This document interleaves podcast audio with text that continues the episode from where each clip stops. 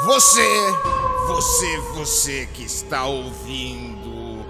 E se você não continuar ouvindo esse podcast e ouvir a musiquinha até o final, seu estômago irá comer os seus olhos, que irá comer o seu fígado. Toca a musiquinha!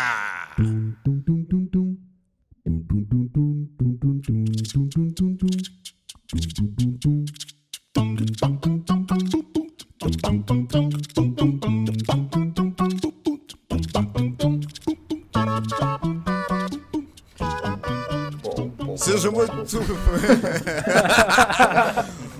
Hoje a música poderia ser mais sórdida, né? Vocês vão entender aí, vocês aí de casa, porque que eu comecei dessa forma ridícula. Eu sei que foi ridículo. A cara dos meus amigos ali olhando, falando: Não, Júnior, para, para, para com isso. Enfim. É, sejam muito bem-vindos. Esse é o Até Quem Filme. É muito bom ter você aí do outro lado. E é muito bom ter vocês aqui desse lado. Desse lado que eu digo, cada um na sua casa, mas estamos nos vendo por vídeo, sim. Somos da Hollywood Film Academy e esse é o podcast Até Quem Filme, um dos podcasts mais divertidos sobre cinema da face do universo intergaláctico. Começando por ele hoje ali, que fez aniversário esses dias e não nos deu bolo, não nos ofereceu nada, nem deixou a gente cantar parabéns. Nick Mafton, tudo bem com você, Nick? Tudo excelente, Júnior. Ó, oh, Júnior, isso é mentira. Oi. Vocês cantaram parabéns, comeram bolo, Cantamos. teve tudo isso. É, é, é, é tudo falácia. Eu, eu, eu, cantei, cara. Eu mandei, eu mandei um áudio cantando, mas o bolo até agora não chegou, aquele bolo de Kit Kat. Olha, no Cineclube o Tai até passou a música da Xuxa. De parabéns. É olha só. Gente, olha só, já deixei anotado aí, já deixa anotado aí, hein? Meio dia 10 de dezembro, você que tá ouvindo pode anotar aí também pra, pra mandar, né? Presentinho. Lá do outro lado, no canto esquerdo, ele, o nosso grande, maravilhoso, ilustríssimo PV. Oi, PV! E aí? Tudo certo? Nossa, cara. E aí, tudo certo, cara? Poderia. Eu faço, faço uma introdução tão bonita pra ouvir um e aí, tudo certo, cara? desculpa, desculpa. Ah, põe alegria nessa vida aí. De novo, nosso maravilhoso PV. E aí, tudo certo, tudo bom? Aê! Certo, Aê! Tranquilo. E, e ali, do outro lado, eu esqueci de falar o país onde eles estão hoje, mas é que hoje eu não abri a minha Barça enciclopédia enciclopédia. Eu não, eu não consigo falar enciclopédia. Ah, consegui. Britânica, enfim. Ele. Meu querido Taipuri, bom dia. Bom, bom dia, não, não falei bom dia pra ninguém, não vou falar bom dia pra você também. Oi, Tai! bom dia, Júnior! Bom dia, boa tarde, boa noite, boa madrugada. Agora eu vou fazer uma pergunta que eu não fiz hoje. Você tá bem, Tai? Eu tô muito bem, Júlia. Muito obrigado. Eu, eu, fiquei um pouco triste que a hora que, eu, a hora que você começou a introdução do PV, eu já imaginei. Não sou eu. Daí eu percebi que... eu achava que era você, inclusive. É, mas eu queria fazer uma pergunta com, com essa introdução que eu fiquei pensando. Será que existe cinema em outros planetas? O Junior falou que a gente é o melhor do universo, né? Será que existe cinema? Ah, eu lembro existe. que o Júnior falou quiçá no universo, né? Quando ele falou quiçá, com certeza existe. eu, tenho, eu tenho certeza disso, porque eu tenho um amigo que é Anunnaki. Anunnaki, se você que está nos ouvindo não sabe o que é, vai dar uma pesquisada. É um, é um dos alienígenas possíveis que vivem nesse mundo. E ele falou que lá onde eles moram tem cinema e o podcast mais ouvido se chama Até Quem Filme. sim. Olha, eu não sei se tem cinema, mas eu acho que deve ter um reality show e eu acho que o planeta Terra é o preferido deles. Opa, eu não tenho Faz dúvidas, eu não. É, deixa eu, eu, eu. Eu tentei fazer um Zé do Caixão no começo do nosso podcast. Vamos chamar de Zé do Caixão falido, porque né, não, não deu certo. E eu sou um péssimo imitador. Eu gostei, é, eu just... reconheci. Eu também Pô, obrigado. Ah, eu também. eu já disse que amo vocês hoje. Eu amo vocês. Obrigado, gente. Eu até verifiquei assim, eu olhei de novo assim no celular para ter certeza que, que era você, Júnior. Oh, não, não, agora eu ganhei o dia, gente. Acabou o podcast, era só isso que eu precisava. Porque a minha autoestima anda baixa nessa pandemia, enfim. Vamos lá. Olha, dizem, dizem, dizem reportagens que filmes de terror ajudam em vários sentidos. Filmes de terror. Eu, eu, cheguei a ler uma reportagem que filme de terror ajuda o coração por liberar ocitocina. Que filme de terror ajuda até nos relacionamentos, né? Porque oferece aquele ambiente perfeito de proximidade e a hora que dá o susto uma pessoa pula na outra ali e tal, e a ocitocina junta com outros hormônios. E dizem também que acontecendo isso, depois do filme aumenta o humor, enfim. É... Gente, é fato, é fato. Eu não gosto de filme de terror. Eu acho que para melhorar o coração, aumentar a ocitocina, Existe o amor e o sexo. É, né?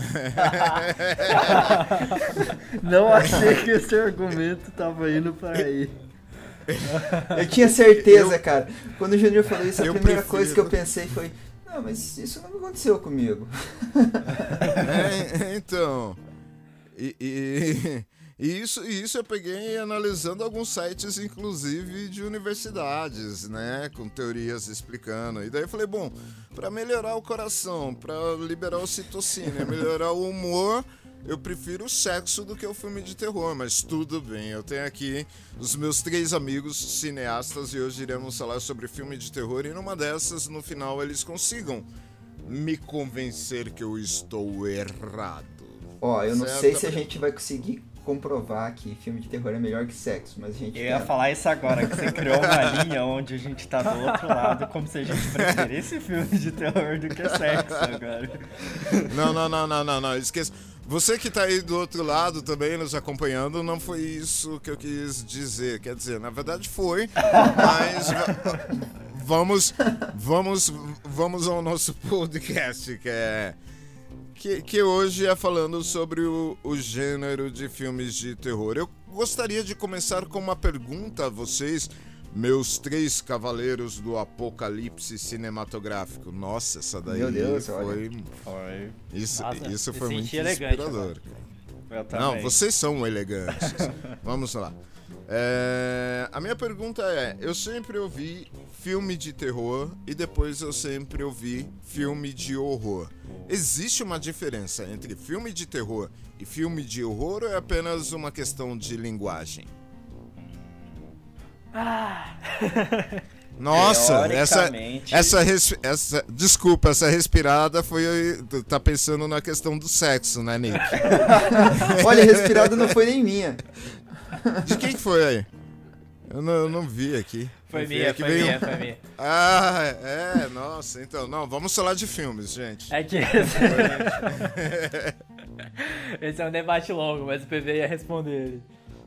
É, eu ia falar que teoricamente um dos únicos, tipo, uma das únicas teorias de filme de horror ou de terror que já foi escrita, teoricamente tem uma diferença.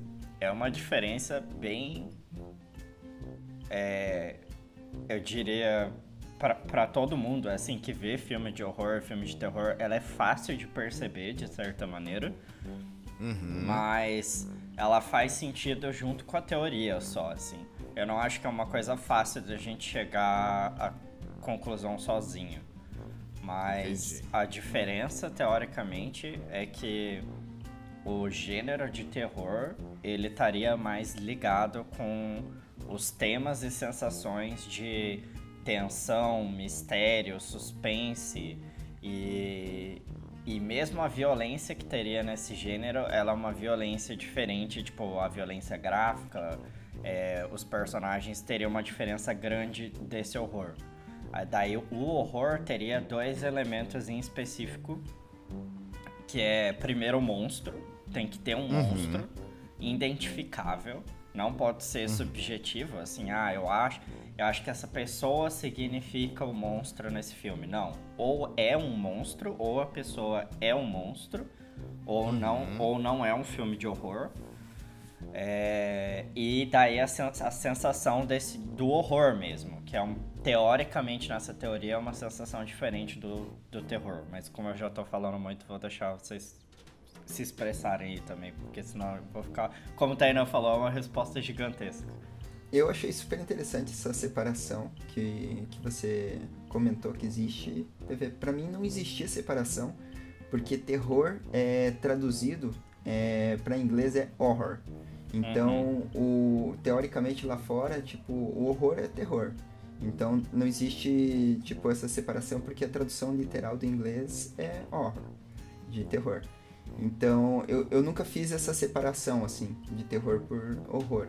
Mas eu acredito que, que exista uma separação. Não sei se, se ela é tão fácil de, de ser perceptiva, é, igual você comentou, porque existem vários fatores que podem contribuir a isso, né?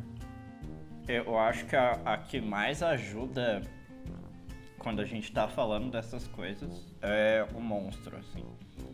É, eu, tipo, é o que eu sempre pergunto pros alunos, ou é o que eu sempre me pergunto quando eu, tipo.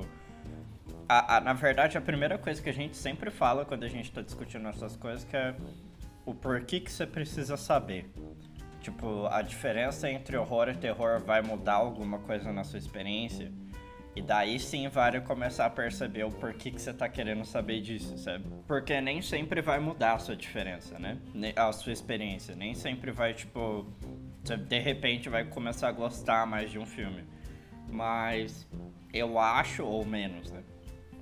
Mas eu acho que a pergunta principal é se o filme tem um monstro.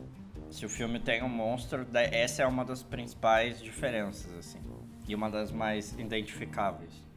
E quando você diz, PV, se o filme tem um monstro, ele necessariamente precisa ser um monstro monstro ou por exemplo o como como que é mesmo o, o personagem do do, do, Jack Nicholson que ele comia as pessoas é... Hannibal ah, mas não é Jack é, Nicholson é o Anthony Hopkins é. Anthony Hopkins exatamente o Hannibal né? ele eh, ele poderia ser considerado um monstro, no caso? Ou não? Ou o monstro tem que ser um monstro mesmo, com a cara toda desfigurada, tipo Fred Krueger? Eu vou responder não. rapidinho, o geral. Manda Oi. É, que, bom, é, essa teoria, eu falei que é um pouco complicado por conta disso, né? A teoria é, de, é do Noel Carroll, na verdade, né? Que é o, o livro Paradoxos do Coração. Ele é em inglês, inclusive, Nick. É, quer dizer, Olha ele é é americano, é, então ele faz essa separação. É, inclusive, daí ele faz separação também com suspense, enfim, ele tenta entender quais são esses limites, né?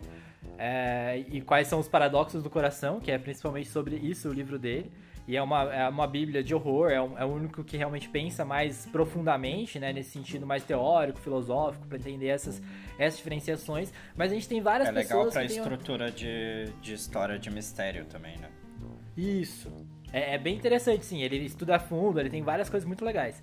Mas tem várias pessoas que têm opiniões diferentes, né? Quando a gente começa a entrar nisso, até porque mesmo a teoria dele, ela dá essas aberturas pra gente, de tipo, mas nesse caso, é ou não é?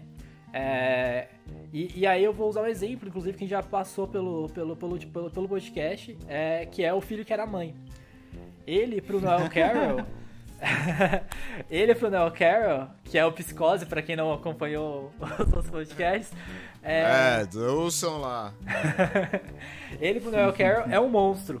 Por que ele é um monstro? Porque o monstro ele precisa, tipo, ter algumas características que o Noel Carroll é, ele, ele coloca, né? Que são é, quebrar ou juntar duas caixinhas. Então, no caso, ele é filho e mãe. Ele é homem e mulher. Ele é tipo. O título dá duas... spoiler até disso, fica SPS. Exatamente. Mas é exatamente por isso que ele, ele se torna um monstro, porque ele não se encaixa dentro da nossa sociedade.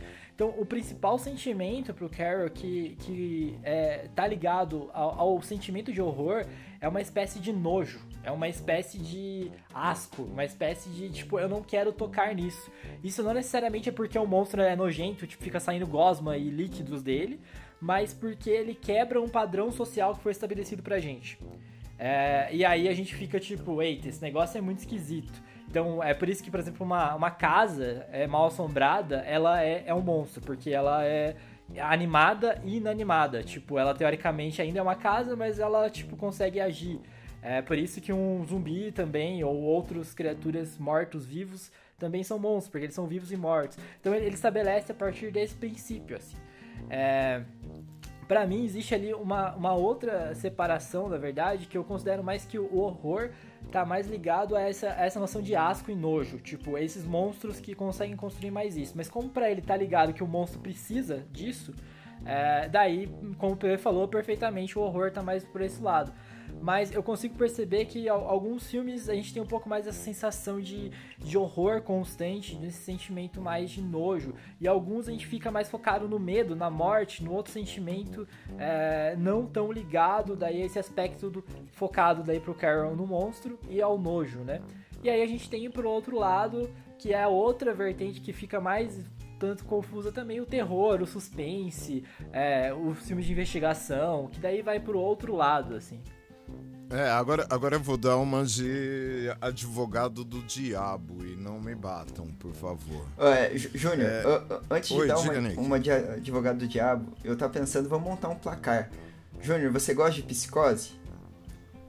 Eu gosto de psicose. Ó, então eu, é, é um filme gosto... de terror que você gosta. 1 a 0 Assim, ó.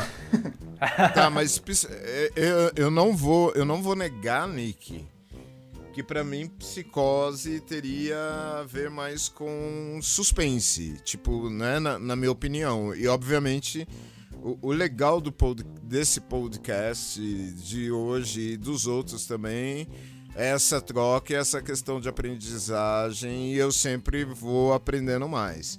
Então, pegando o que você falou, Nick, me conta. Psicose é um filme de terror ou de suspense? Para mim, é, Psicose sempre foi um filme de terror. Eu sempre achei assustador ele assim. É claro que Hitchcock é o mestre do suspense, mas eu acho que existe uma linha muito tênue entre o suspense e o terror. Puxando o que o Tai falou, a separação que existiu né, entre o terror é que o Norman é considerado um monstro, né? Por essas convenções, por essa separação da caixinha. E a partir desse momento ele se categorizou como um filme de terror. Então, eu acho que isso é algo importante. Assim, ele tem todos os elementos de um filme de suspense, mas ele também tem todos os elementos de um filme de terror. Consigo compreender. Então, para mim, vamos, vamos lá. Só ah, um rápido, um adendo. É, para mim, é, o legal desses gêneros também é que são os únicos gêneros que a gente tem que o sentimento que a gente tem diante dos filmes está no nome do gênero, né? É. é. Que é horror, terror e suspense tá mais ou menos ali, mas horror e terror tá, tá bastante vinculado a esse sentimento. E aí, para mim, como o PV falou, normalmente a gente precisa pensar, vale a pena a gente ficar dividindo? Mas se for pra gente entender o sentimento que você tem, daí vale a pena, que é nesses casos. Que é tipo, você tem medo quando você vê psicose? Ou você sentiu medo quando você viu psicose as primeiras vezes? Então, é, não senti medo. Eu senti um, um, na verdade, o receio do que ia acontecer. Que filme você Sabe? já sentiu Mas, medo? Mas assim, que filme eu senti medo? Cara, então, como eu disse para vocês, eu não, não, não, não assisti muitos filmes de terror, desses que saem sangue assim. Vamos pegar um clássico que eu senti medo, que foi A Morte do Demônio. Eu uhum. senti medo na Morte do Demônio, mas assisti quando, meu, era moleque, tinha o quê? 12, 13 anos. Aqueles negócios que eu juntava os amiguinhos, ah, vamos assistir filme de terror hoje e tal. Mas eu senti medo da, da, da morte do demônio, por exemplo. Entendi. Sabe, da cena, da cena que pega que, que pega e fura a mão do cara. Enfim, isso daí tá muito claro. Eu não lembro muito bem o roteiro, o que é. Eu Mas vou- eu senti medo. Eu vou fazer uma de advogado de diabo também. Medo não é, é. Qual é a frase que você falou que você sentiu, Júnior? Você sentiu tensão pelo que vai Receio. acontecer? E Receio, né? receio, é. Medo não é receio pelo que vai acontecer? Olha só, hein? PV acabou de, de me dar uma chulapada do lado direito e esquerdo da cara. Medo é receio do que vai acontecer também, é. Essa é, uma das é coisas que a gente, tipo. Que a gente é, cobra muito do horror, que a gente costuma conversar muito, eu e Tainá, com todo mundo, assim.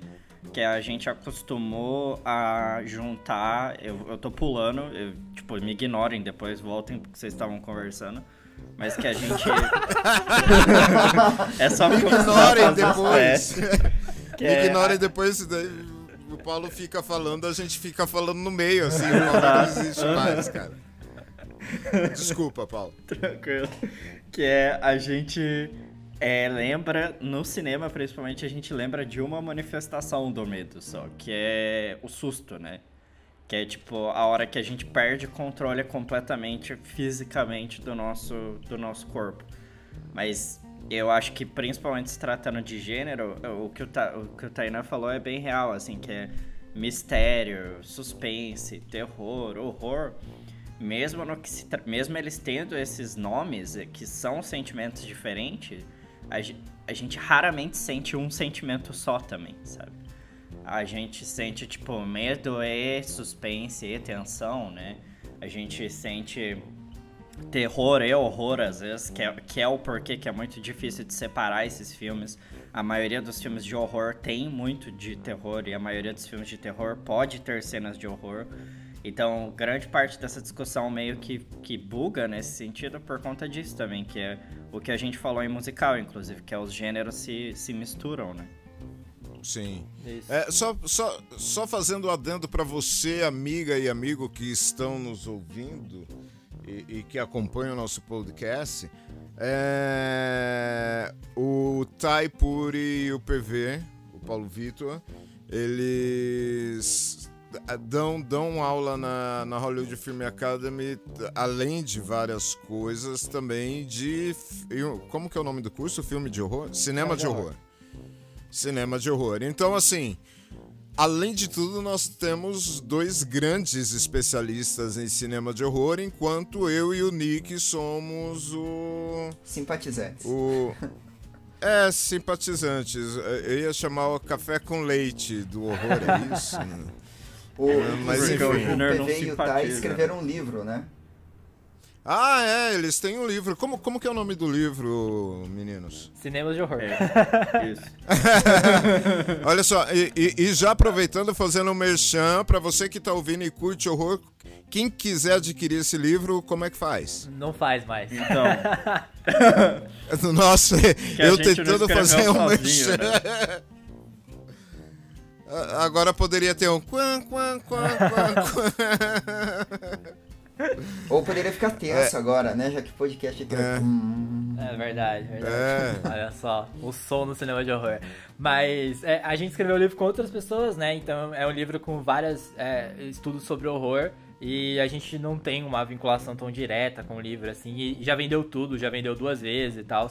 Vendeu bastante, inclusive, porque a gente quase não tem é, é texto de estudo de horror, né? É um gênero muito é, deixado pro lado B. Inclusive foi assim que a gente entrou na HFA, né? A gente entrou na HFA dando cinema de horror, é, que era um curso que a gente já dava em outros espaços, que a gente já era convidado para dar em, em alguns lugares. É, porque, tipo, realmente tem poucas pessoas pesquisando, estudando e trabalhando um gênero que é tão potente, né? A gente vê, por exemplo, a gente Sim. começou com Mojica, é, com o Zé do Caixão, aí uma gravação, né, que o Júnior conseguiu do, do Mojica, é, falando e dando abertura pro nosso podcast. Mas. mas. Nossa, como você é gentil. Eu, quando Mas- eu vi, eu pensei, nossa, tá muito bom, né? Nossa, cara. Eu, eu tô Eu muito bem de lembrar. amigos. Qual que é o filme que ele fala isso? Eu tô muito bem de amigos. é, é, é, um puta artista, assim, que, tipo, fez explodir o cinema nacional, né? E o gênero de horror tem essa possibilidade, o terror, o horror, o suspense, enfim, toda essa essa toda transformação aí que sofre, né? Esse esse espectro aí que vai, é, é, vai tipo, mudando e a gente vai tentando perceber isso, mas são gêneros muito potentes, porque eles trabalham na gente sentimentos muito profundos. E aí, voltando que eu não consigo ignorar o que o PV falou, foi mal, PV, mas... É... mas a gente fica muito focado nesse negócio de, tipo, ah, o terror é susto, é tipo um um negócio sempre, tipo, nojento de, de tipo, ou é tomar um susto do nada, que é os, os, os famosos, né, que, que a gente tem, é, ou... Jumpscare. Os jumpscare, é, ou a gente, a gente tem é, ali o, o sangue, o, o nojo totalmente repugnante e aparente e tal, que daí também nem todo mundo gosta, né? Que é o extremo do horror, daí, que é o lado, por exemplo, o Fenomena, é, que são filmes, tipo, que vão bastante para esse extremo, né? De, tipo, é, aproveitar esse nojo, essa repugnância, esse asco. Uhum. É, e aí, pro outro lado, a gente tem filmes, por exemplo, que para mim é um dos melhores filmes de horror da história do cinema, que é Os Inocentes. É, que, uhum. tipo, basicamente não mostra nada. E ainda assim, para mim, é um filme de terror, um filme que tá ali, tipo, e pra grande parte dos estudiosos, né? É um filme muito potente, que inclusive também deu susto até, um susto muito diferente, é, que não tá no jumpscare, mas que teve pessoas saindo traumatizadas, diz a lenda, de janelas, por exemplo. As pessoas não conseguiam ficar perto de janela por conta de uma cena do filme.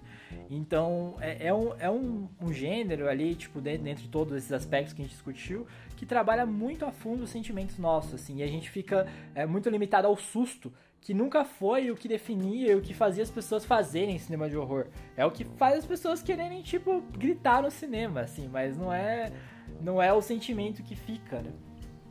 Eu acho que um grande exemplo disso é, se você pegar Nosferato, aquela cena que ele vem se aproximando devagarzinho, não é para te dar um jump scare, e sim para ir construindo esse medo aos poucos, né? Perfeito. Opa, então, quando. É, é, veja só, meus amigos, quando vocês ouvem Nick e o Tai falando jump scare, na verdade é o pulo e o grito, certo? Quando a gente dá aquele susto e fala. Ah! e pula da cadeira. Legal. Vamos, vamos lá, eu quero jogar com vocês agora.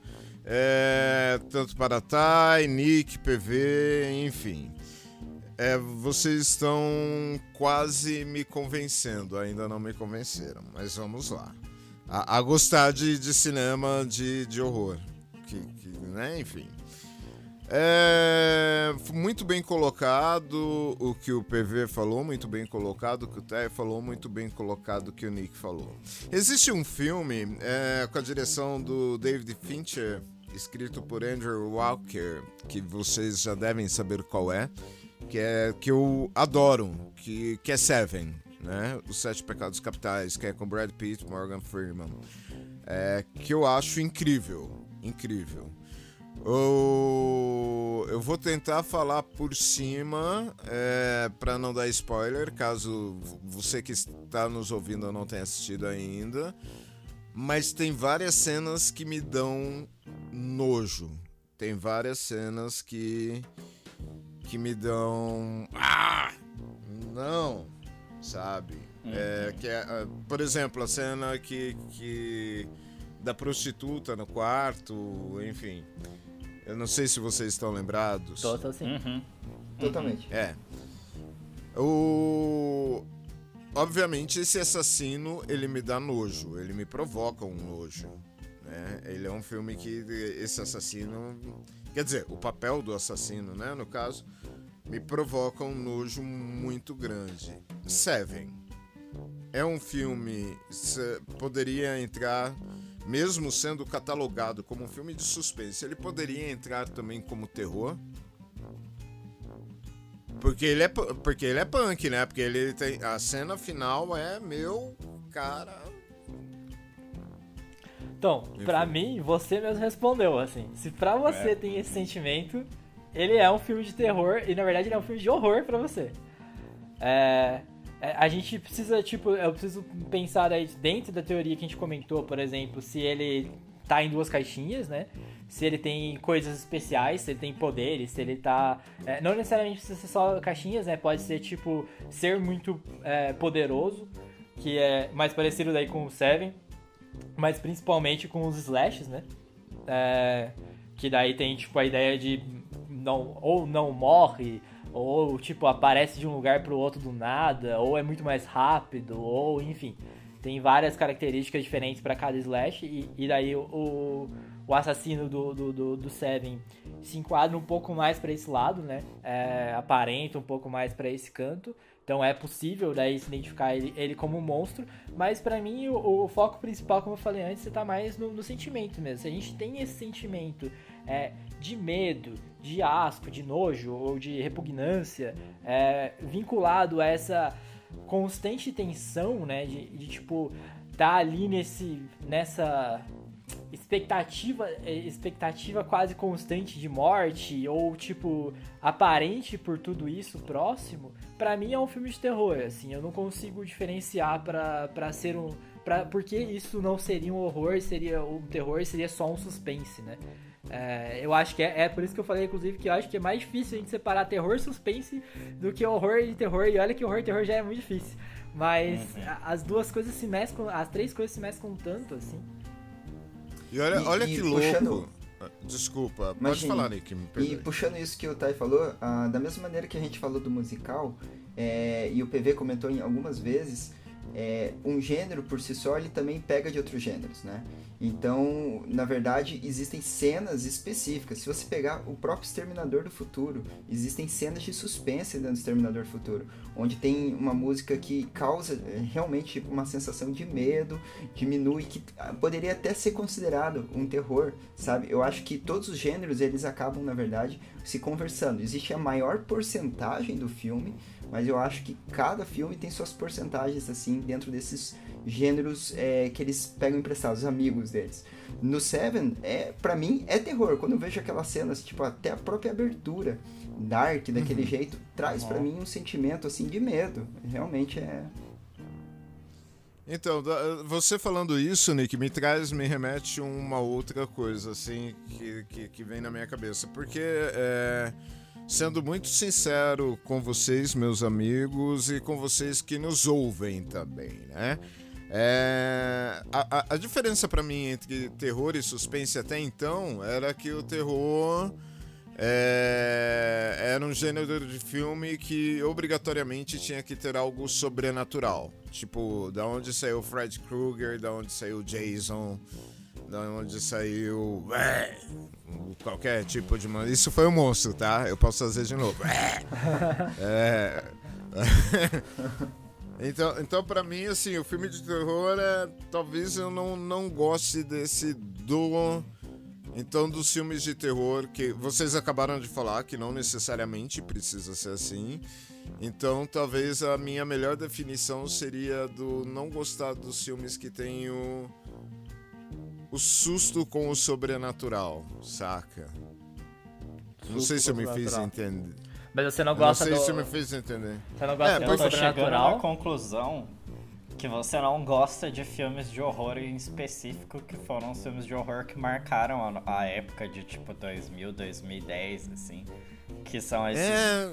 Que esses são esses são os filmes que, tipo, ficaram famosos por marcar na nossa cabeça, que é tipo ah, tá tudo certo, tudo tranquilo, silêncio, pá, susto. Tudo Isso, certo, pá, exatamente. Susto. Exatamente. É, porque... Daí eu também não gosto não, Júnior. Porque, porque, eu, porque o que que acontece? É, é, é, muito engraçado, né? E depois analisando o, o porquê do, do não gostar disso. É, parece que esses filmes eles me colocavam em um estado de hipnose, e eu acho que é mais ou menos isso que vai fazendo, porque daí você vai acompanhando uma linha de história, e daí de repente aparece lá um monstrinho e dá um berro. Cara, tipo assim, eu não gosto de levar susto, né? É, não, não gosto. Tipo, tanto é que é, é, eu, eu tava no Hopi Hari, né? Ali em Campinas uma vez e, tipo, à noite tem um certo lugar onde aqueles monstrinhos da Casa do Terror ficam andando na rua, nas ruazinhas ali. Cara, vontade de pegar, fechar a mão e dar uma na orelha. E por mais que eu soubesse que era ator, saca? Aham. E vinha, apareceu um com uma corrente atrás de mim, assim, vontade de fechar a mão e falar: Pronto, bichão. Morreu, quer que eu participe do filme? Tô aqui. Eu, eu, eu não gosto de susto. Tenho... E, gente, eu não sou violento, tá?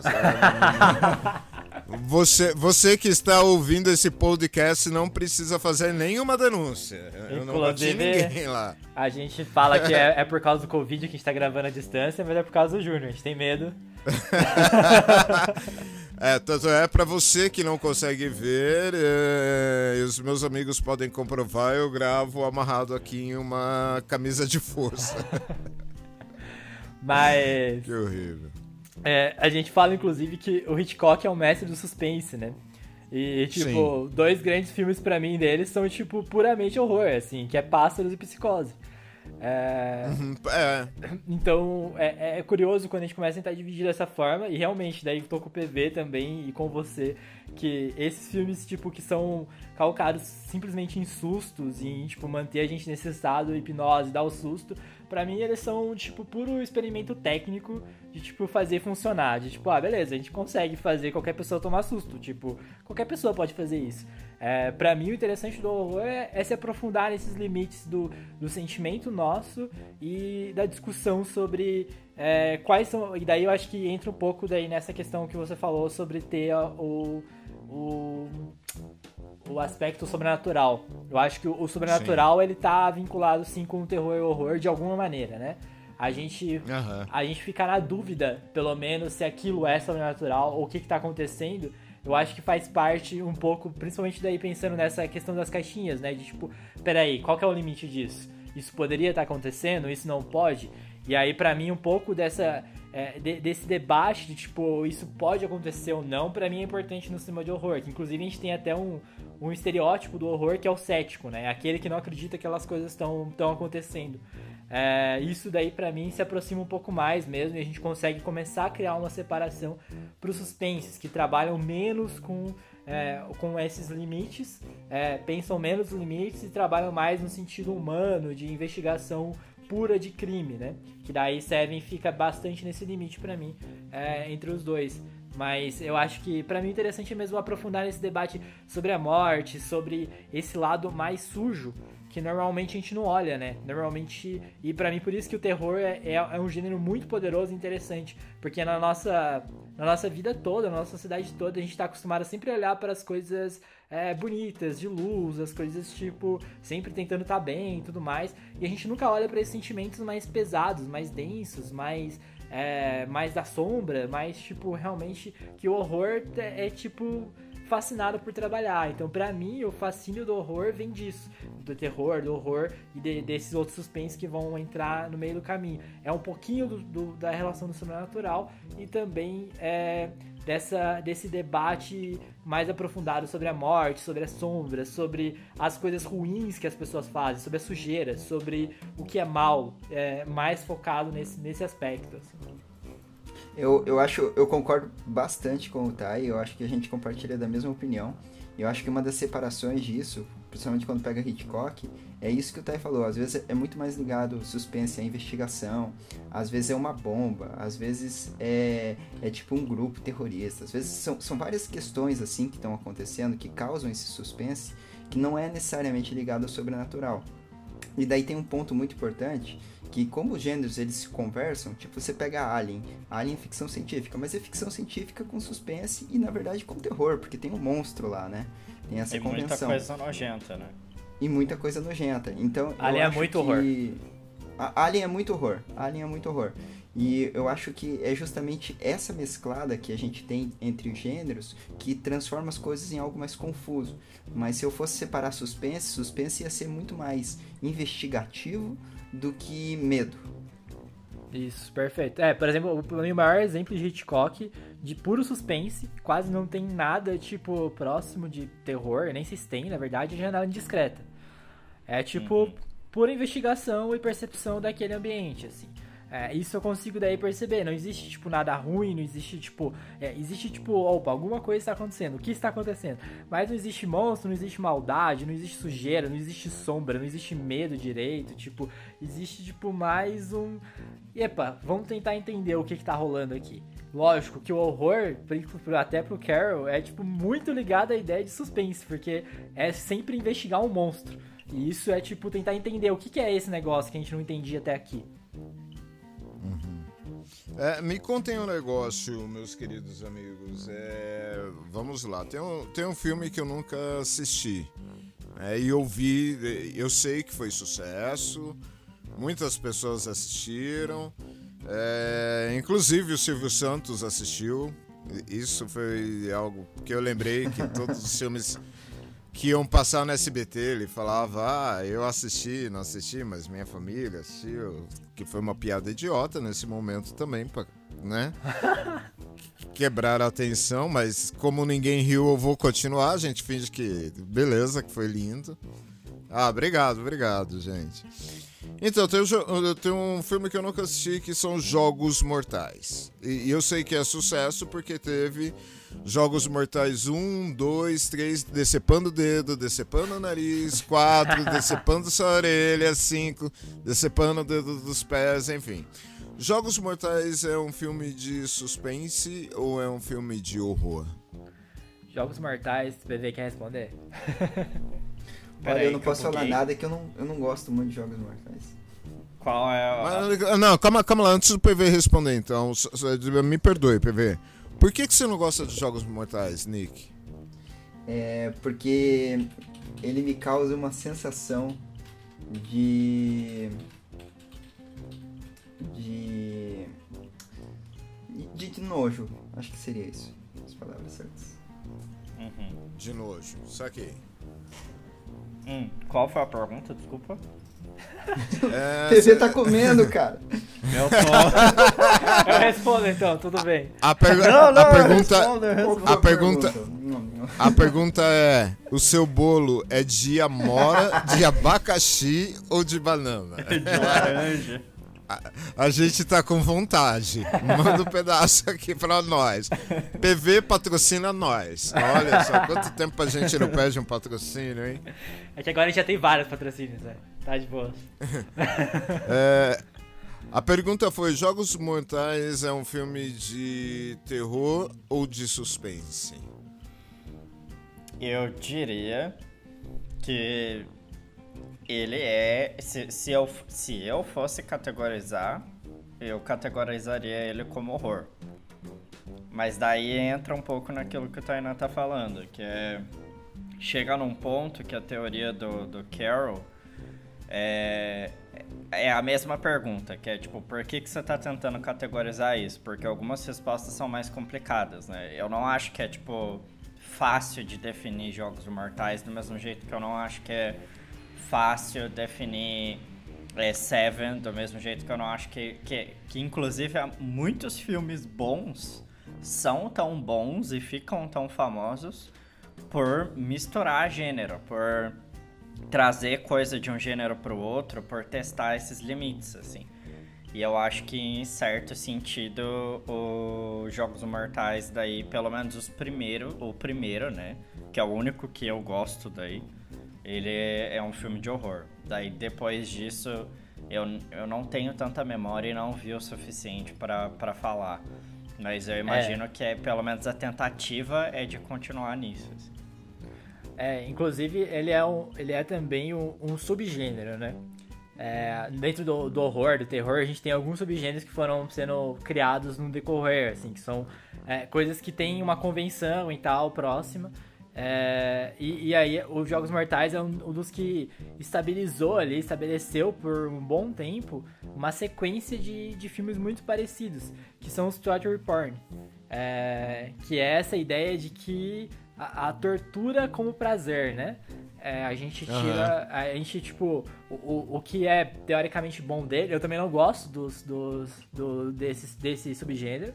É, eu gosto do primeiro também, Jogos Mortais, tipo, um tantinho pela experimentação, pelas coisas, pelo que foi criado ali dentro. Mas a gente tem vários. O Nick, inclusive, gosta de um deles, que é o Cubo. É... O Cubo eu gosto, é. Sim. O Cubo uhum. é, tipo, flerta muito com o Torture Porn, se a gente não pode identificar ele de fato como Torture Porn.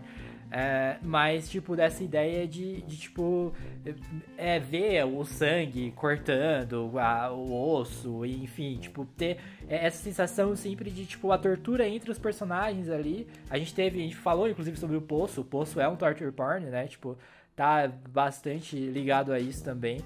É, então, tipo, a gente tem vários desses que estão ligados a, a, esse sentimento específico, né? Ainda para mim tá dentro ali do terror. É, não sei se consideraria horror, mas também para mim estaria dentro do terror, se for pra gente categorizar. Mas é, é um subgênero mais do que tudo, assim. É, é, é, específico e cresceu bastante, se desenvolveu. Não só vários jogos mortais, como vários outros, tipo Hack, é, vários outros que, que fizeram essa, essa experimentação. É, pegando, pegando essa linha que você falou aí, tá, e, e, e já juntando com uma pergunta, é, laranja mecânica estaria incluso nesse subgênero, mesmo que o cubo, mesmo que o poço? É uma boa pergunta, Júnior. É... É, laranja mecânica me parece um um pré uma uma, uma construção ali que o que vai vir a ser, né, o torture porn.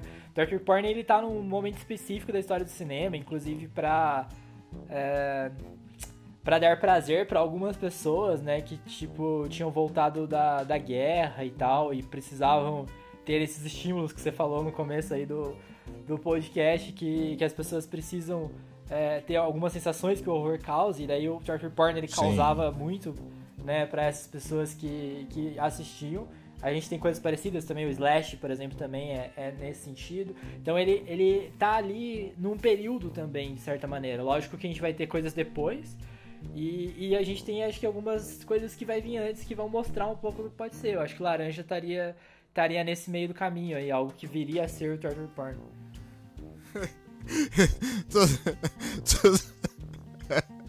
Toda vez que você fala em Slash, vem o riff de Sweet Child Mine na minha cabeça, cara. Que horrível isso.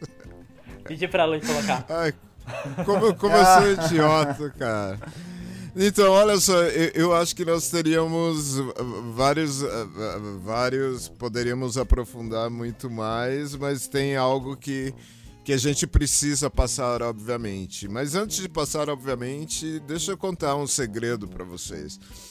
É... Fred Krueger e Jason, cara, são duas personagens que me fazem dar risada. É, é sério, isso é sério. Eu, eu acho muito tosco os dois, né? Porque assim. É, me perdoem você que está ouvindo, ou Nick, PV? E se vocês gostarem, mas eu, eu acho, por exemplo, a, a a, a caracterização do, do Jason muito ridícula, assim, saca? Uhum. Com, com, aquela camisa, com aquela blusa listrada. Do, do Fred, tipo... do Fred. Do ah, Fred. do Fred, isso, do Fred. Jason é o que usa máscara, né? Isso. É isso, é. a máscara de então, rock. Então eu acho muito engraçado. Partindo desse muito engraçado, e agora, por favor, você que está me ouvindo não me mande pedradas. E vocês, meus amigos que estão aqui na tela enquanto estamos gravando o nosso podcast, lembrando que cada um grava em sua casa, né? Porque estamos em pandemia ainda, enfim. É... Vamos falar, não podemos deixar passar sem falar de José Mojica Marins, ou ainda o famoso Zé do Caixão. É... Um, Me perdoem, um, mas, um, mas, Um adendo, um adendo. Oi, Você falou que oi. não gosta dos filmes, né? Do Fred Krueger, né? É, eu, eu gosto muito do primeiro, acho o primeiro sensacional, acho que depois se tornou, tipo, questão de franquia, né? Então, ele virou muito mais algo comercial do que necessariamente é, o horror, né? E eu, eu gosto bastante, eu acho que teve um estudo interessante, é, ele foi feito baseado na paralisia do sono, e muitas das coisas colocadas no filme foram de pessoas que tiveram paralisia do sono e tiveram experiências em cima disso, então é, ele se baseou em várias coisas assim de experiências reais, né, para poder construir muitas das suas cenas. Você não gosta da roupa listrada, mas tem uma coisa muito interessante. A primeira roupa listrada do Fred Krueger é verde e vermelho, porque o verde e vermelho é a única cor que junta, ele causa desconforto na retina. E muito, muito ligado por causa da nossa relação com a natureza. Geralmente, quando a gente se corta, o nosso sangue é vermelho e a gente deixava o vermelho em folhas e isso dava a sensação de perigo. Então, Fred Krueger, o primeiro, que é a hora do, do, do pesadelo, ele teve um estudo muito grande é, em cima da sensação do medo para poder é, causar isso no espectador de uma maneira subjetiva também. É, eu sou um defensor do primeiro filme, até porque Nossa, foi feito por um grupo do, de estudantes e tal, e eles conseguiram quebrar várias barreiras para conseguir a distribuição desse filme. E depois eu acho que se tornou algo muito mais comercial, mas o primeiro filme eu sou um defensor e eu acho que ele trouxe algo muito interessante, assim, é, como uma renovação de, de linguagem. E o primeiro ele, ele aparece bem menos também, né? Você percebe que é um filme sobre o próprio tema e não sobre o Fred Krueger, né?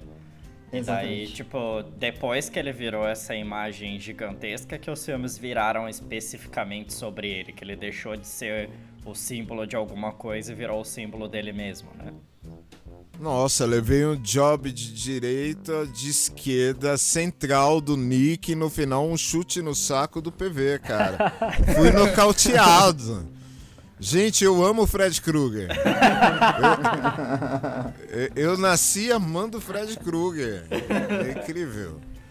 Depois de, de, levar de todos os lados, assim, opa. Não, mas é isso, isso que é o legal do cinema, né? Isso que é o legal da arte. A arte é isso daí. Para alguns vai, vai, vai chamar atenção, para outros não. E o que importa, na verdade, e o que a gente procura levar com o podcast para você que está ouvindo aí também, é que não é porque o teu amigo não curte o que você curte que ele deixa de curtir cinema ou de curtir arte. O legal da arte é isso. O legal da arte é essa discussão e, sobretudo, esse respeito. Tem um. É... Só, só pra terminar o do Fred Krueger ali, tem um, um, outro filme que é um Nossa, dos últimos dele. é, mas que é... Vai me bater mais ainda. Eu nem vou falar sobre a minha opinião, só vou falar sobre esse filme. mas. É, tem um, último, um dos últimos filmes que eu acho que é a última hora do pesadelo, alguma coisa assim. É, que, que é um meta sobre o processo de criação do, do Fred Krueger, assim. Então, tipo, tem o roteiro e a pessoa, a atriz, então volta para várias coisas do que foi o, o, o, toda a criação do Fred Krueger. Eu acho muito interessante esse filme, assim, é, é, muito curioso que, tipo, tem cena dela lendo o roteiro e daí enquanto isso a gente tá vendo a cena acontecer do lado dela. Tem várias coisas bem bacanas, assim, que é uma brincadeira metalinguística com o horror e com o próprio a, o próprio Hora do Pesadelo. Tem um, tem um filme, tem um filme, é, assim, ele não pode ser dito 100% brasileiro porque ele foi filmado lá fora que é o do Paulo Biscay, que é o Virgem Suicidas, que sim, traz exatamente sim. essa metalinguagem, assim. Ele, ele com certeza bebeu muito dessa fonte. É, eu, eu, acho legal. Vamos continuar gravando os podcasts, mesmo que passar a pandemia, cada um na sua casa, porque se estivesse ao vivo eu já teria apanhado, teria, teria que estar chamando o SEAT para me pegar. Tipo, foi job de direita, job de esquerda, chute no saco, e daí vem o Tai chute na bunda, puf, morreu, cara. Legal, Mas eu, gente. acho que você não tá, não tá errado na, nas sequências, assim. Eu acho que as sequências são bem ruins também mesmo. As sequências são é, eu concordo. É, de tudo isso, só tem uma frase que eu tô louco para falar antes de ir pro próximo assunto, que é I see dead people. Eu adoro essa frase, cara.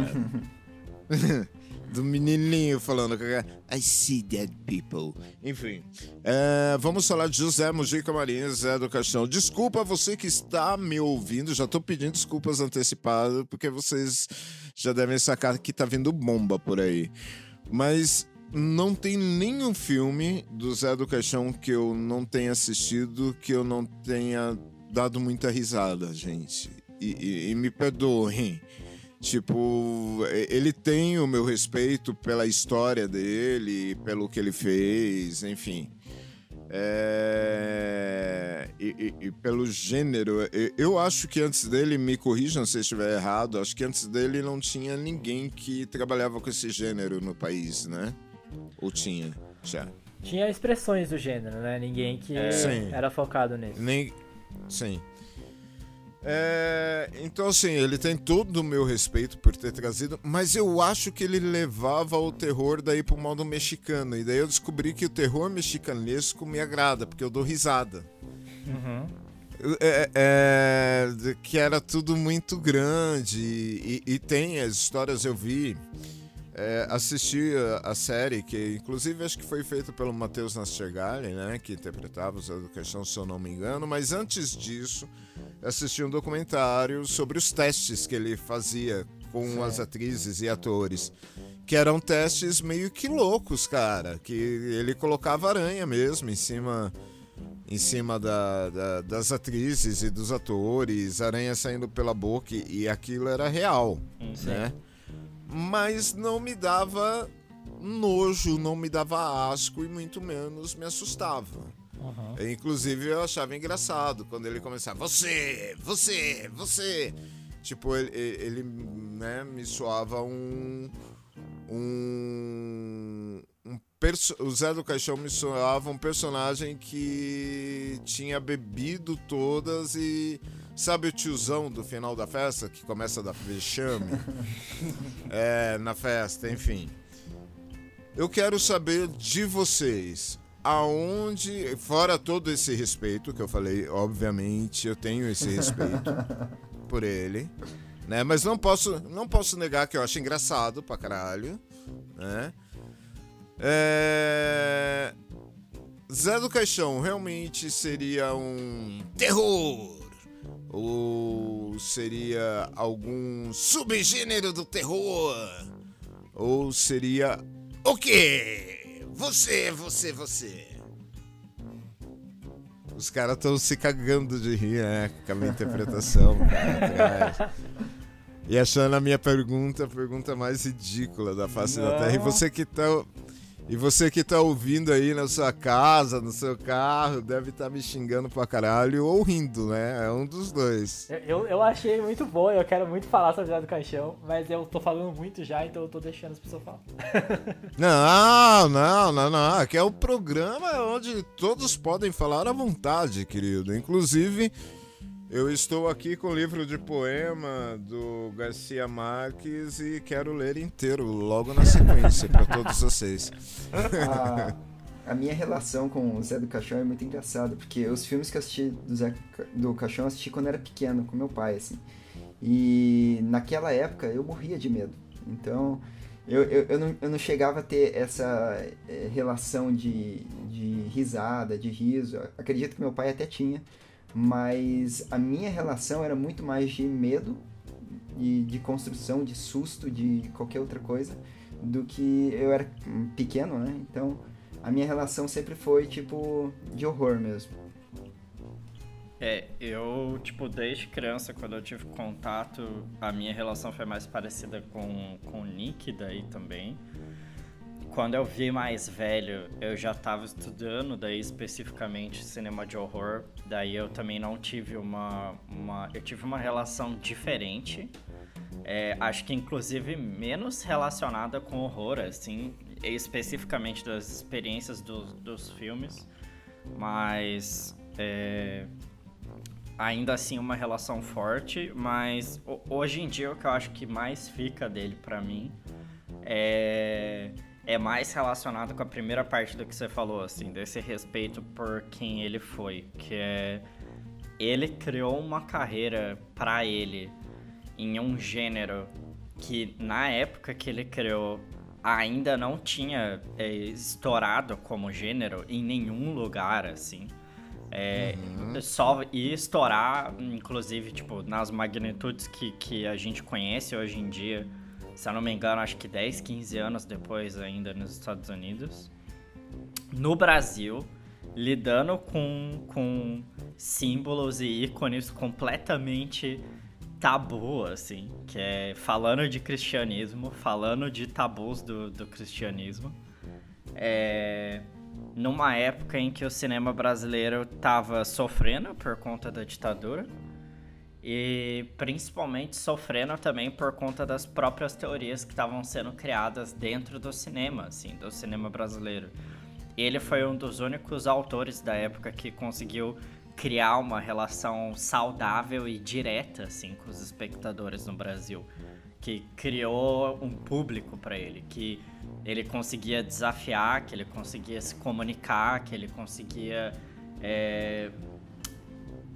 enfim, que, que as obras dele realmente chegavam em alguém e, e, tinha, e, e realizavam o, o propósito delas, assim, tinha uma comunicação completa. E ainda num gênero que ninguém tava explorando muito. Então eu admiro muito ele por isso. Assim. É, eu, eu, lembro uma vez que eu tava em São Paulo, se eu não me engano. Ali na Augusta, cara, eu, eu acho que é o acho que é o cinema do Espaço Itaú, enfim, o, um outro cinema ali da Augusta. E eu fui assistir fui assistir o, o Zé do Caixão e, tipo assim. É. Delírios. Delírios. Como que é? Ah, Delírios de alguma coisa, enfim. Que tava passando, né? E eu tive que sair da sala, porque eu vi que eu ia apanhar. Porque eu comecei a dar risada, saca? E, tipo, todo mundo prestando atenção, assim. E, e cara, eu, eu, juro pra vocês, eu, eu, eu, não aguentava, eu não aguentei. Saca? Comecei a. a rir, sádico, cara. E me deu. Me deu... Então, a questão não é, não é sádico. Não, eu tô brincando, tô brincando, é brincadeira, é, brincadeira.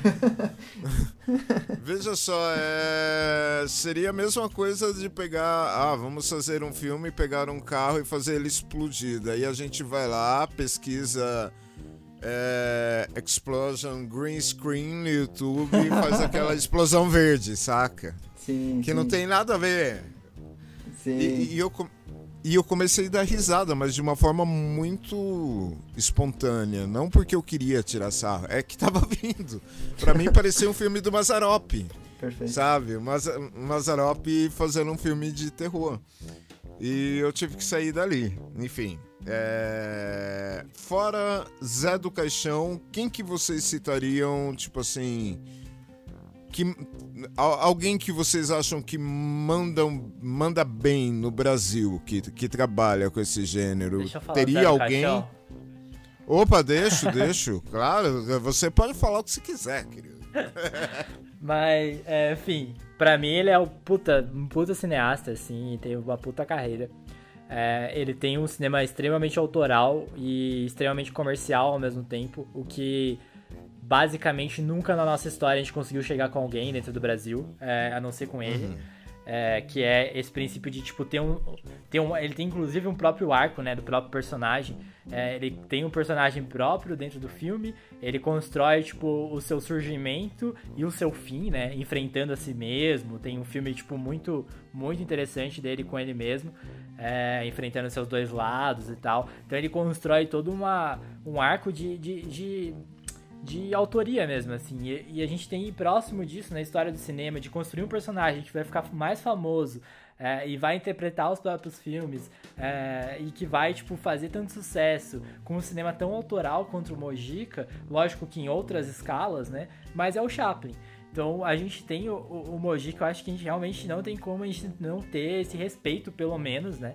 Sim, é, porque sim, ele claro. É, é, realmente tem uma, uma, uma caminhada maravilhosa, assim, nesse sentido. E para mim, o mais interessante dele é que ele coloca, além de o que o Pedro falou, né? De colocar vários desses tabus em evidência, é, de tipo tanto cristianismo quanto o próprio sexo que a gente falou no começo do podcast não tem não é à toa né tem uma relação próxima é, e de poder trazer esse esse, esse exagero de uma forma que, por mais que realmente para várias pessoas ainda provoque o riso, para várias outras ainda cause esse sentimento de horror. Para mim, é, quando criança, eu quase não vi nada, do, eu vi muito pouco mesmo, tipo de relance, porque meus pais odiavam, então eu não podia ver.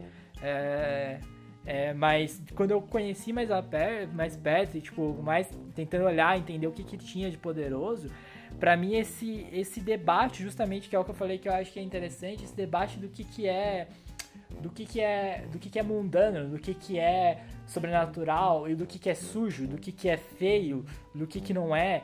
E, e, e é, essa inclusive para mim ele tem um, uma frase muito boa de um dos maiores filmes dele que é ele começa inclusive como o Júnior começou que é o que é a morte se não o princípio da vida?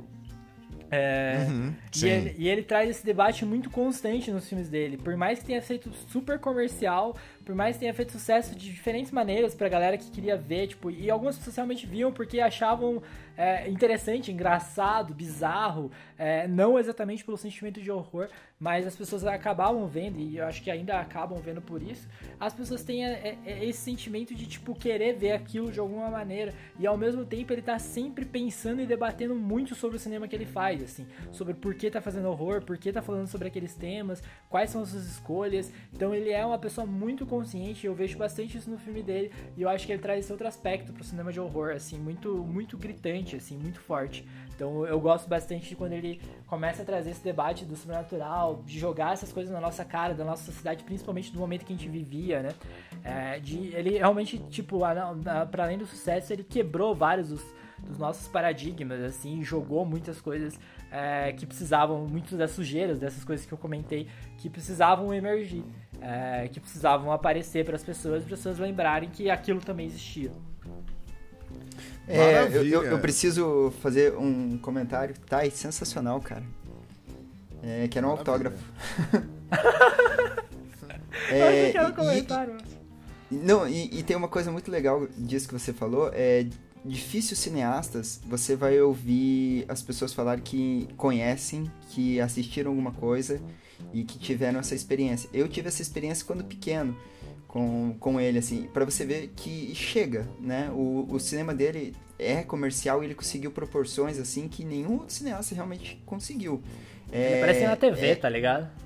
Exatamente. Ele é tipo o, o, o que Hitchcock foi para os Estados Unidos pra gente, assim. Ele Sim. é um cineasta que ele passa o tempo dele. E ele conseguiu trazer algo que nenhum outro trouxe de uma maneira comercial. E realmente, tipo, eu pequeno assisti um filme dele, sabe? Meu pai assistia filme dele. É uma coisa que ele trans, transpassa o tempo dele e ele trans, vamos dizer, ele conseguiu passar a maior barreira do nosso cinema, que é a distribuição. Uhum. É, mas, mas daí eu quero, quero fazer um detalhe também, Nick, em cima, para não para não deixar passar, né?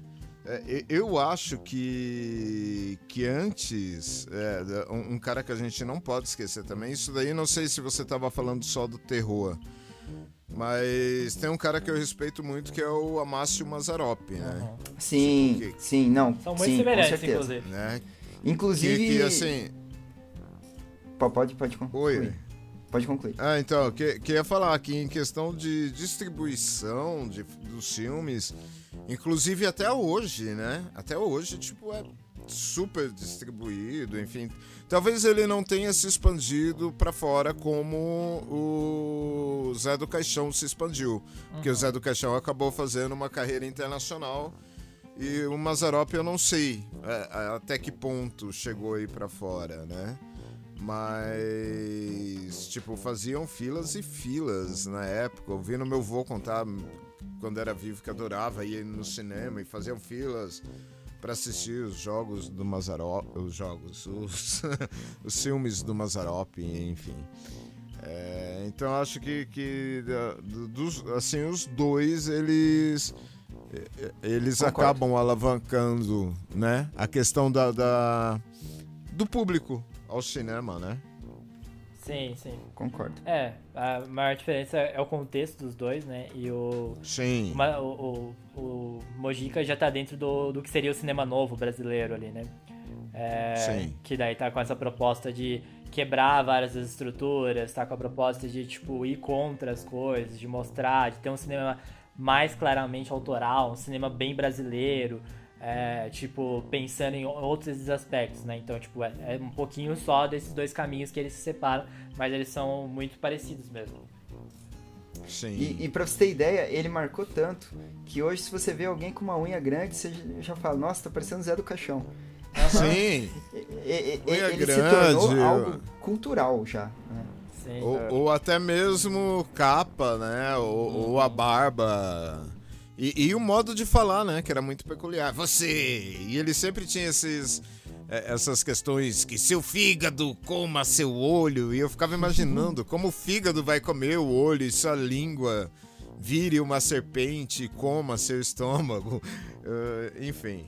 Mas Eu- tem eu- todo, tem eu todo o preciso- meu respeito. Desculpa, Júnior, perdão. Oi, diga, por favor, Nick. Eu vou fazer um outro adendo, é, principalmente pegando minha área, que é VFX. E o cinema de horror e VFX, eles sempre foram, tipo, inseparáveis, assim. O VFX, de Visual Effects, ele nasceu dos efeitos especiais, que eram os efeitos práticos. E o primeiro filme de terror era um filme de vampiro dirigido pelo George Méliès, de 1896. Que Nossa. é... ah, é alguma coisa The Castle, Haunted Castle, eu acho. Hunter É, Castle. E, e tem uma coisa muito peculiar que assim, a- a- o grande desenvolvimento dos efeitos visuais se deu muito por causa do cinema de horror. É, se você pegar o Lobisomem Americano em Londres, todo aquele trabalho de maquiagem, de animatronic, e isso também aconteceu aqui no Brasil. Se você vê a direção de arte que existe nos filmes do Mojica, são espetaculares. E isso é, serviu como formação de muitos profissionais. Hoje a gente tem um dos melhores profissionais em efeitos especiais é, desenvolvidos aqui no Brasil. E justamente por causa dessa história que a gente trouxe. Então o cinema de, de horror e o VFX são inseparáveis. É, inclusive o próprio Torture Porn, né? Ele só pôde surgir a partir do momento que a gente conseguia fazer isso, tipo, parecer tão verdadeiro e real quanto era o Torture Porn, assim. Então, Perfeito. o próprio subgênero é, tipo, basicamente estruturado na na possibilidade de a gente fazer o VFX que a gente conseguia. É, e Então, gente... Oi, desculpa, alguém ia falar? eu, eu ia falar que, tipo, o, o- eu ia concordar com o Nick e falar que vocês estão super certos, mas que o cinema de horror, acima, tipo, de muitos gêneros, assim, ele sempre tem... É, que ao mesmo tempo é uma coisa que sempre jo- joga o gênero pra frente, né? Que sempre tá movimentando o gênero eh, de alguma maneira, mas que também é uma das sinas do gênero, no sentido de, tipo, se aceitar a coisa que causa o choque antes de realmente avaliar o que, que ela é pro gênero. Mas que é isso, né? O gênero, o, o horror sempre tá tentando é, criar uma coisa nova, um novo jeito de causar esse horror, um novo jeito de Perfeito. causar esse choque, um novo jeito de causar essa, esse nojo.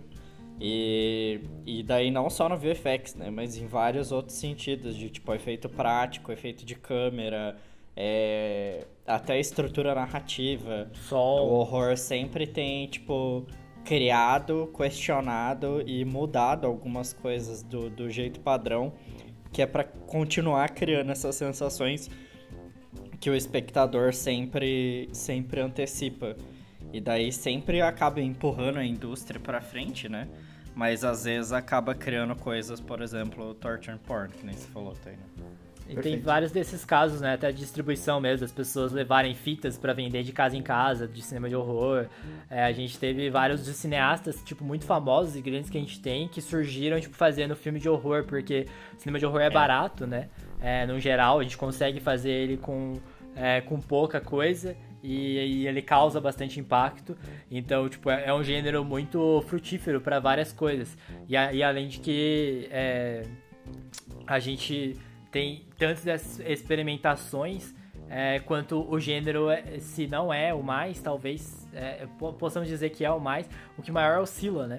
O que maior, tipo, tem booms, explosões de, tipo, todo mundo tá vendo horror e daí cai. E daí quase ninguém tá vendo mais horror, tipo, ninguém consegue produzir coisas de horror. E aí volta. E a gente teve vários, tipo, décadas de, de cinema de horror que foram e vieram, tipo, com uma mudança muito drástica a partir de um, dois filmes e que cresce muito o gênero, assim, e depois o gênero não consegue se sustentar tanto, e aí por isso também tem tantos subgêneros, tantas é, novas formas de tentar é, estabelecer isso que o PV falou, assim, então é, é, um gênero que muda e que tudo que a gente for falar aqui falta muito ainda, porque por isso que é um gênero muito interessante estudar, e, e, que, tipo, a gente vê muitas poucas pessoas estudando porque existe um puta preconceito mesmo com a ideia de, de horror, assim, é, se fala que é sempre muito banal, muito simples também, as pessoas muitas vezes têm esse aspecto de que, ah, horror é tipo esse negócio meio bobo aí, qualquer pessoa, mas não, assim, para mim o cinema de horror tem, tipo, obras que pensam muito mais sobre a vida, sobre a morte, sobre vários aspectos de uma maneira maravilhosa, assim, tipo, super profunda e, tipo, ao mesmo tempo experienciando todos esses sentimentos, assim, então acho que a gente tem uns putos preconceitos e que é um gênero que traz muitas coisas com ele.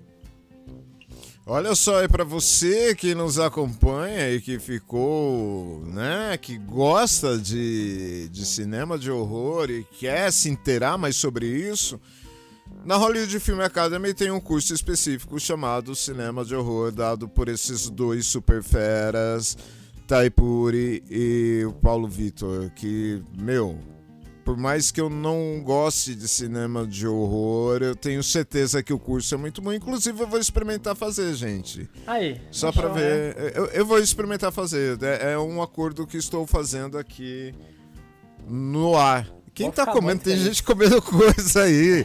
A fome tá batendo. Tá na hora do café.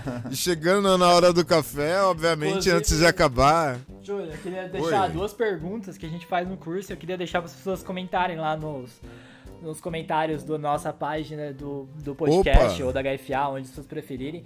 É, mas é, são duas perguntas que são baseadas, é, onde é baseado o livro que a gente comentou logo no começo da aula, que é, são os dois paradoxos do horror. E daí eu vou deixar porque ela faria a nossa discussão ir para muita frente, então eu vou só lançar ela para todo mundo pensar sobre e para o pessoal também comentar o que, que é. Mas o primeiro é o porquê que a gente é, tem tanto medo de algo que a gente sabe que não é real. É, tipo, quando a gente tá vendo os, os filmes de horror, né? Os, a gente tem medo daquelas criaturas, medo do que tá acontecendo é, mesmo que a gente saiba que não é real. E daí a primeira resposta para cortar ela normalmente é tipo: não, eu não sei que não é real, é, eu acredito nisso. É, e aí a, a resposta rápida para cortar isso é: se você realmente acreditasse, você sairia correndo da sua cadeira. É, você, tipo, não ou ficaria ali parado. ajudar as pessoas da tela, né? Você vê alguém Isso. morrendo, ou você sai correndo, ou você vai ajudar, né? É, e aí, tipo, por que, que a gente tem esse medo, né? O que, que acontece com a gente? É, e aí ele tem respostas para isso, a gente debate isso durante o curso também, mas é legal saber de cada um. E principalmente a segunda pergunta, para mim, é a mais interessante é, de, de, saber, porque daí a gente tem respostas muito infinitas, assim, tipo, a gente, durante o curso, quando as duas vezes que a gente já deu, a gente tem muitas respostas que a galera é, traz pra gente. Mas é o porquê que a gente gosta de ver uma coisa que normalmente traz, quer dizer, que o seu, a sua função é trazer sentimentos dos quais a gente foge no dia a dia. Ou seja, por que a gente vê algo que nos causa medo, nojo, horror, é, enfim, todos esses sentimentos Tensão, que a gente normalmente não suspense. quer ter. Isso. O que, que, tem de tão poderoso nesse gênero que ele explode dessa maneira e que as pessoas vão procurar mesmo com todo, é, com todos esses teoricamente malefícios que trazem pra, pra gente fisicamente, emocionalmente. Olha aí, fica a dica então, você responde lá no arroba Filme, aproveita, curta a página e responda aonde vai ser é, no, no, post, né? Geralmente é colocado lá um post anunciando que tá no ar. Responda nesse post de terror aí pra gente saber, porque eu acho que realmente rendi uma boa discussão. E para você, voltando, que quer fazer aí, se especializar em curso de horror, é, de cinema de horror, entra lá, hfabrasil.com.br e você tem todas as informações disponíveis, certo? Certo, depois de 20 horas de podcast hoje, vamos às indicações de filmes Começando no meu sorteio, deixa eu ver aqui. Ah, pode ser pelo aniversariante da semana que nos deve bolo. Nick, o que, que você indicaria de, de, de filme de terror? Ó, antes de fazer a indicação, é, tem uma pergunta que ela morreu ali no meio do podcast e que eu acho que é importante É, só voltar nela. Eu tô esperando pra falar. Chama o Ciati. Chama o Ciati, por favor. Que você. É, chama Ciat, é ótimo. que você disse é, quem que você acha que hoje em dia está fazendo cinema de horror aqui no Brasil e que tem é, uma construção, né? A gente tem Legal, grandes cineastas legal. de cinema de horror aqui no Brasil. É, particularmente não gosto de todas as obras, mas eu acho que existe muito essa tentativa e essa construção em cima disso. É, eu particularmente vou citar o Paulo Biscaia, que eu já falei no próprio podcast, mas a gente tem Renato Sim. Aragão, a gente tem é, alguns outros cineastas também que estão nessa produção do, do cinema de horror. Mas eu tô citando o Paulo Biscaia primeiro porque ele é, né, é, aqui de Curitiba, paranaense, né?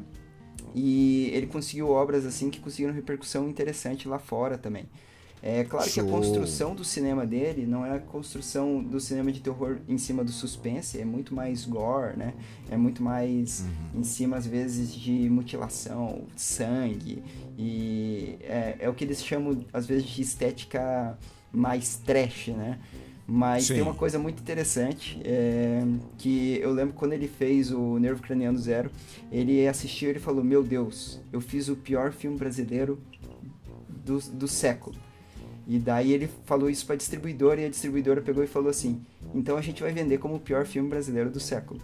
E ele fez toda a construção do marketing em cima disso. Então eu acho interessante. É, é um cineasta daqui que tem tipo obras muito legais. Ele tá muito mais ligado a algo em cima do teatro, né? Então ele Sim. transforma às vezes os filmes deles em obras teatrais ou as obras teatrais em filmes mas é um cineasta que tem o gênero de terror como principal e ele vem se desenvolvendo ao longo de anos aí com várias obras. Show de bola, show de bola. Grande Paulo Biscaia. Boa parte dos filmes geralmente é estrelado pela Michelle Rodrigues, uma grande atriz, São Paulo, grande amiga, e que nos ouve também. Beijo, Michelão. Saudades de você, Ruiva. Enfim, e sempre é, é isso daí. Tem Paulo Biscaia e tem mais quem?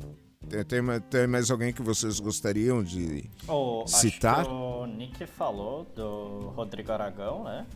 Ah, o Rodrigo Aragão, sim. Tem ah, a- é, é verdade. A minha, daí fica a junção das duas respostas, assim. Que é- tem a Juliana Rojas também, que a gente passou o curta dela de horror chamado Duplo no Cineclube da HFA. E daí Bacana. já fica a minha primeira indicação, que é ele tá no YouTube, o nome dele é o Duplo. Se vocês procurarem o Duplo Brasil ou o Duplo Juliana, vocês devem achar no YouTube e é um ótimo curta de, de horror brasileiro. Fi- fi- Fica um PS que eu falei errado o nome dele. Eu falei Renato Aragão, eu chamei o, o Rodrigo Aragão É, de Didi. Então, a, a hora, a, a hora Fica- que você falou. A hora que você falou Renato Aragão, cara, eu, eu só ouvi o Zacarias falando socorro, Didi! Saca, de longe. É um horror diferente esse. Rodrigo Aragão, cara. E teria mais uma dica, PV? Ah, tem o Marco Dutra, que faz é, a maioria dos filmes com a Juliana também, é, até onde eu lembro. E tem um filme brasileiro que eu nunca vi, mas que, tipo, eu me, me interessei a ver, mas daí fica difícil a, a, a indicação ou não. Mas que eu acho que é um dos únicos filmes desse diretor, que é o João, Ca...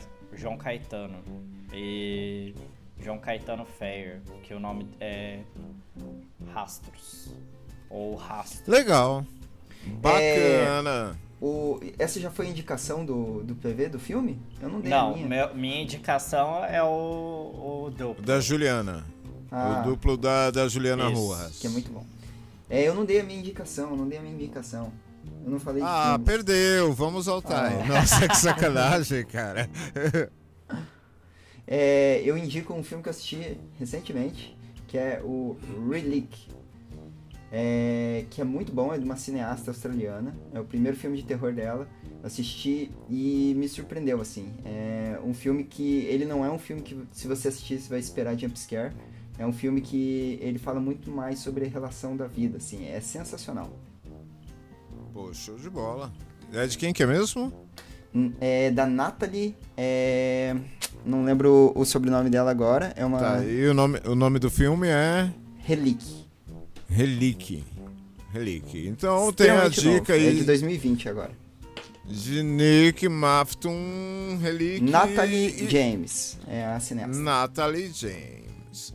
É, querido Tai, e daí? Qual Vamos que é a sua dica É, de hoje?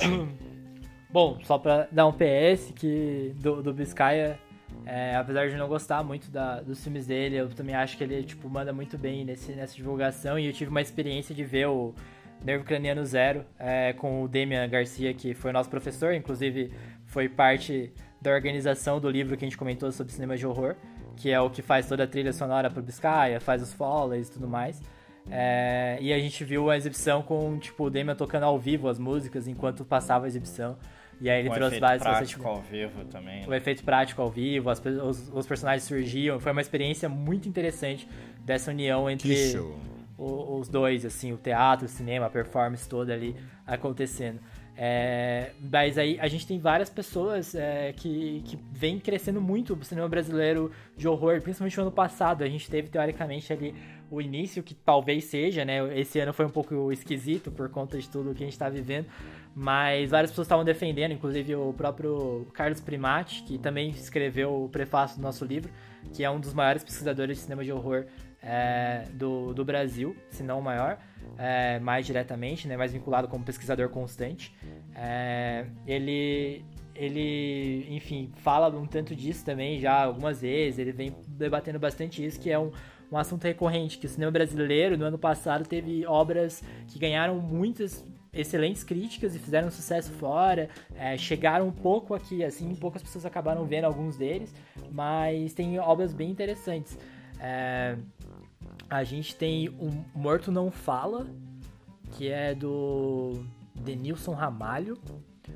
E a gente tem o Clube dos Canibais também, do Gu- Guto Parente, é, que são obras tipo bem recentes brasileiras, é, que daí eu acho que é interessante a galera ver também o que está sendo produzido no agora.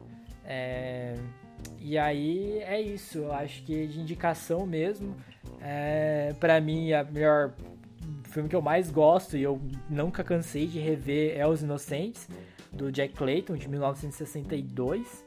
É, eu gosto muito desse filme, e daí fazendo esse contraponto né, de filmes mais antigos, e um filme que é um dos únicos da sua década, inclusive, que é durante a década é, da Segunda Guerra Mundial, que quase pouco foi, pouco foi produzido de, de filme de horror, é, que é o. Putz, fugiu agora o nome, mas que é do turnê, que é Pantera. Ah, Pantera Negra, alguma coisa, não é Pantera Negra, porque Pantera Negra é inclusive pessoa que faleceu recentemente, infelizmente. Assim como o Mojica faleceu ano passado também, né? A gente vai perdendo Sim. pessoas importantes. Mas eu super fugiu o nome, mas é um filme de 1942, que é do Jacques Tourneur, que é um filme que é, em vez de ser um lobisomem, é uma pantera, assim. É Sangue da E- Pantera. Sangue da Pantera, isso. Sangue Muito obrigado. Nossa, Ia falar Tapa na Pantera, cara, da Maria Alice Vergueira. Vocês assistiram já? Não, Não? não assisti. Não. Procurem no YouTube Tapa na Pantera da grande Maria assisti. Alice Ah, não, Vergueiro. assisti sim, claro, claro. É. Eu fumo há 40 que nos, anos. que- isso, a grande Maria Alice Vergueiro, também que nos deixou recentemente, né? É verdade, verdade. Enfim, ah, a minha dica, é, é, como eu disse, eu não sou um, né, um grande um, um- um grande admirador de filmes de terror, mas aprendi bastante com os meus amigos hoje. Então, eu já passo a considerá-lo como um filme de terror, sim, pra mim, que é o o Seven, né? Nossa. que foi, que foi gravado em 95, eu acho que ele é um filme bem tenso. E ele é um filme que. Ah! Me deixa daquela forma tensa e deixa qualquer pessoa bastante tensa. Inclusive, é... pra quem quer série, tem Dark, né? É, Dark, que foi falado no, no episódio passado, né? E que, que, eu gosto pra caramba. Olha que louco isso. É, é, bem louco isso. No episódio retrasado, né? Passado, retrasado, não sei, enfim. É, mas é isso daí, gente. Estamos chegando ao final depois de 2 horas e 97 minutos, marcando vários gols com Taipuri, com PV, com Nick Mafton e comigo, Júnior Pereira. É um prazer ter você aqui. Esperamos vocês na próxima, curtam a página arroba Filmes, nos sigam na rua, nos sigam aonde quiser. Não, na rua não, você não vai parecer filme de terror. Mas siga lá a página e tá de bom tamanho, beleza? Alguma consideração, meus amigos? É, só isso, ah, É, é isso aí. Pra mim, né? Lógico. É isso aí. Fique em casa, menos se ela for mal assombrada. Valeu, gente. Beijos, abraços, apertos de mãos, com muito álcool em gel. Se cuidem. Até o próximo Até que enfim.